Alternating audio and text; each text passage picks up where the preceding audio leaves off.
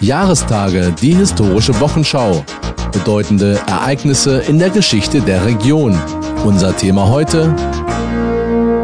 Der Scheppenstädter Medikus und sein süßes Geheimnis. Bis zum späten 18. Jahrhundert war das Herzogtum Braunschweig eine rübenfreie Zone. Genauer gesagt, es gab zwar Rüben, aber die waren nicht für den menschlichen Verzehr geeignet, sondern sie wurden ans Vieh verfüttert. Zucker hingegen wurde aus importiertem Zuckerrohr gewonnen. Woraus denn sonst, dachte man damals. Doch dann trat Johann Julius Wilhelm Dedekind in Aktion. Der gebürtige Schöppenstädter hatte in Helmstedt Medizin studiert und zum Dr. Med promoviert. Sein großes Steckenpferd war indessen die Chemie, und damit befasste er sich in seiner Freizeit, auch nach seiner Berufung zum Stadtphysikus von Königslutter. Dabei weckte die Entdeckung eines Berliner Chemikers sein besonderes Interesse. Andreas Sigismund Markgraf hatte schon 1742 nachgewiesen, dass die Futter respektive Runkelrübe Zucker enthält.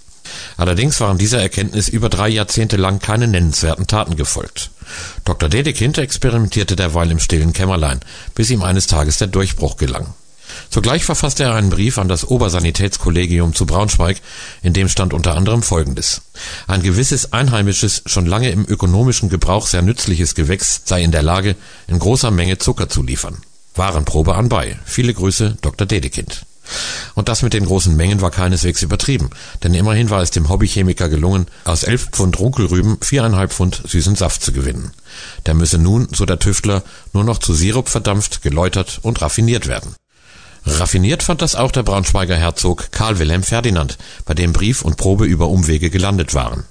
Allerdings attestierte er dem Destillat einen etwas unangenehmen Beigeschmack.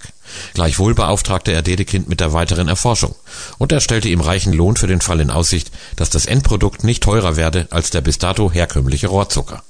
Das war nun freilich ein Problem, denn Dedekind sah sich außerstande, angesichts seiner Versuche im heimischen Minilabor eine seriöse Schätzung über die Kosten der Zuckerproduktion im großen Stil abzugeben.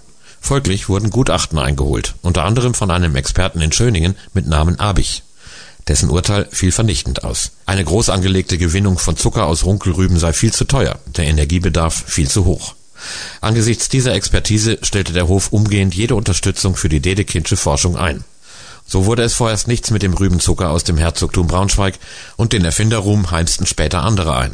Aber es war unbestreitbar Dr. Dedekind aus Scheppenstedt, der die Sache damals ins Rollen brachte, mit seinem Brief vom 24. Januar 1787.